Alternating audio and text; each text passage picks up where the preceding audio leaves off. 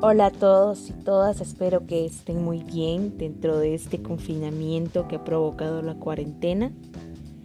Em, el día de hoy les vengo a hablar de un tema importantísimo para Laura, que es la madre, el tema de la madre. ¿Y cómo no hablar de la madre? A ver, todo el mundo tiene su, versión sobre la madre. Eh, hay muchas historias y mitos alrededor de, esta figura inmaculada que a lo largo de los años ha tomado gran importancia eh, para, la humanidad, ¿no? Y es que hablar de la madre en estos tiempos siempre es el tema. Todos y todas tenemos muchas cosas que decir. Es la madre, digamos, que significa todo lo bueno del mundo. A ver, empezando porque te dio la vida te vio nacer, te enseñó a caminar, se peleó con la, con la profesora de la escuela y del colegio también, te enseñó a coser un huevo, te protegió, te, te protege, aunque tengas 33 años y aún sigues, te sigue llamando para el desayuno.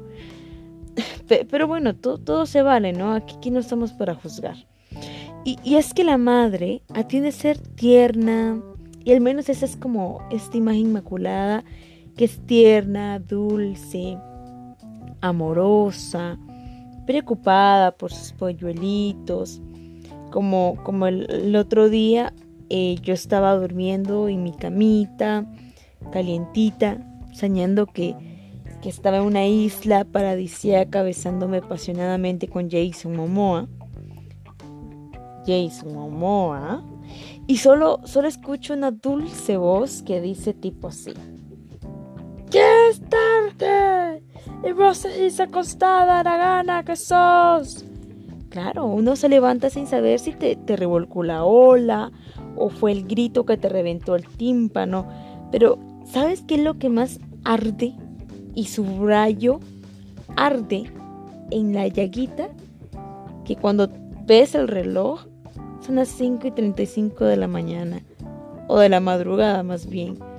Pero, a ver, no nos podemos enojar porque son cosas de mamá. Todo el mundo le ha pasado eso. O cuando te dice, ¿y qué? ¿A dónde vas vestida así? ¿Mm? Parece que vas a buscar lo que se te perdió en la calle. Sentate recta, peinate, plancha esa camisa que parece sacada de la boca de una vaca. Camina recto, baja de peso, Subí de peso porque no se te ven las nalgas. Respira. No, mejor no respires, haces mucho ruido. Vení, sentate, ponete de pie, bájate la minifalda de prosti, saca pecho. Mejor no, no te lo saques porque te ves como sobrada. Sonreí, no les, comete todo lo que hay en el plato. Y es que uno ya no sabe si, existir o no existir. Eh, ya uno está como en un limbo. Pero, pero bueno, todas estas cosas pasan, ¿no? Todo, todo, todos estos temas pasan y todo nos ha pasado con nuestra madre. Pero ¿qué pasa con una, como mujer, cuando una se convierte en una mamá? Y bueno, en estos tiempos modernos no es necesario tener cuatro o tres hijos o uno para, para, para ser mamá. Uno ahora con que adopte un gatito, un perro, ya, ya es mamá. Y por cierto, ¿han escuchado el término de mamá gatuna, papá perruno? Es como lo nuevo. Está de hecho como, como en la cumbre, digamos, de la moda, el hashtag de moda actual. Pero, pero es terrible también porque cuando vos te das cuenta que tenés eh, actitudes de tu mamá que transmitís también a, través, digamos, de esta relación eh, madre e hijo perruno, madre e hijo gatuno, como yo la otra vez que, le estoy cantando una canción a mi gatita que mi mamá me cantaba. Que más o menos así iba la canción que mi mamá me cantaba. Api singisi, api singisa, api singisi, api singisa. Ella y yo nunca supimos qué significaba esa cosa. Pero bueno, jugábamos, ¿no? Y para mí era como, como lo máximo. lo que se pretendía cantar.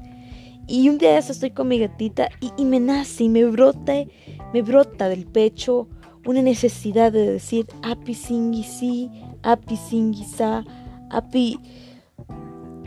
Y en ese momento me doy cuenta que estoy teniendo la misma actitud de mi mamá y ahí ya estoy desconfiando si, si me estoy convirtiendo en ella y eso sería algo fatal, ¿no? En, en estas circunstancias.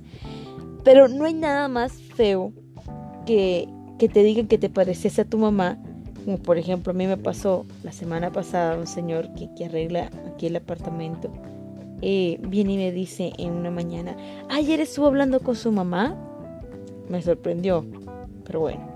Ayer estuvo hablando con su mamá y son idénticas. Es más, no supe distinguir si era con usted o con ella la que estaba hablando. Y yo dije, bueno, gracias, pero dentro de ese gracias, en medio de ese gracia iba, perdóneme Señor, pero usted también no me conoce para que me esté juzgando de esa manera. Pero cosas que pasan, ¿no? Cosas que pasan.